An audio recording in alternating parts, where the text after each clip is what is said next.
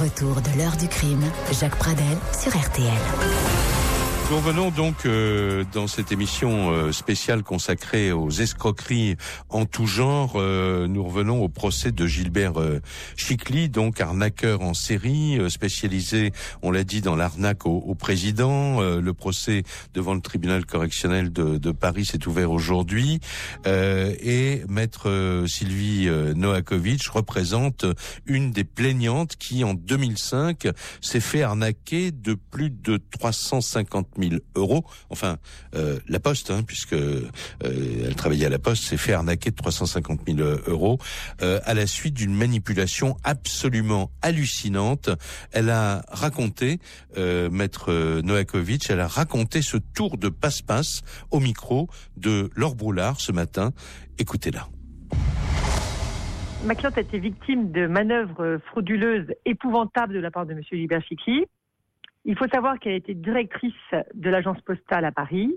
Et le 25 juillet 2005, elle a été contactée téléphoniquement par ce monsieur, usurpant l'identité du directeur général de la Poste. Il l'a d'abord euh, informé euh, qu'elle qu allait postérieurement être contactée sur son téléphone portable personnel par un agent des services secrets internationaux qui agissait dans le cadre d'une opération antiterroriste et anti-blanchiment. Il faut savoir que cette mise en scène prenait notamment appui sur le climat de défiance qui résultait des événements terroristes de Londres, ce qui ajoutait à sa crédibilité. Et comment en est-elle arrivée finalement à lui donner de l'argent? Eh bien, afin de donner plus de crédit à cette mise en scène, il lui a également communiqué des éléments personnels très précis de sa vie privée. Donc, il l'a amené finalement à la mettre en confiance. S'en est suivi un véritable harcèlement téléphonique. Il l'a appelé à 43 reprises. Il a fini par la déterminer, à lui révéler les identités des plus importants clients de l'agence postale. Et ensuite, il l'a incité à effectuer une commande de fonds exceptionnelle d'un montant de 358 000 euros en lui précisant qu'il entendait, en fait procéder au scannage des billets afin de les marquer. Si vous voulez, là, elle était jusqu'au bout du raisonnement, c'est qu'en fait, elle a effectivement sorti cette somme de 358 000 euros, elle les a placés dans une sacoche, elle a pris un taxi, elle s'est rendue conformément à l'ordre qui lui était donné par M. Gilbert Chicly dans un débit de boisson et lui a remis secrètement les fonds pour qu'il les scanne et les marque. En se rendant dans les toilettes de ce débit de boisson, elle a, par l'entrebâillement de la porte, transmis cette sacoche et a attendu tranquillement dans un autre débit de boisson pour qu'on lui rende cette sacoche. Et quand elle a vu malheureusement euh, que cet agent de la DST n'est jamais revenu la voir, elle a compris la supercherie et s'est tout de suite rendue chez Monsieur le procureur de la République par le biais des services de police judiciaire pour déposer cette plainte contre X pour escroquerie en bande organisée.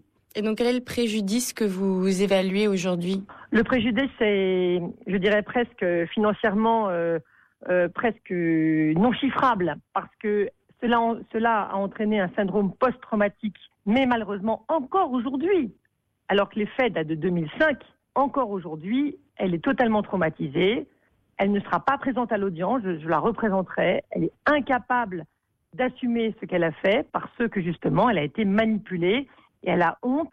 Elle s'est retrouvée dans une situation financière dramatique puisqu'elle a non seulement été révoquée, elle n'avait pas droit aux allocations chômage, elle a perdu son logement de fonction. Et finalement, qu'est-ce qu'elle attend de ce procès? Parce que l'accusé ne sera pas à l'audience Ma cliente attend de ce procès une lourde condamnation de M. Gilbert Chicly et elle souhaite que plus jamais il ne recommence de tels actes car il détruit des vies et elle souhaite également que soit reconnu son statut de victime. Et vous, en tant qu'avocate, quels sont les enjeux de ce procès?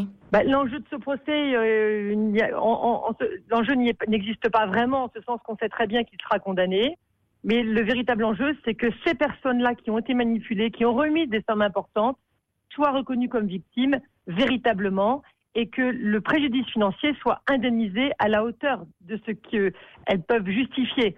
Parce que la difficulté dans ce genre d'affaires, c'est qu'on considère que ces personnes n'auraient pas dû violer le secret professionnel, n'auraient pas dû remettre ces fonds, alors qu'on sait très bien la force de la persuasion, de la persuasion qui a été utilisée par M. Gilbert Chicly, qui a entraîné cette remise de fonds.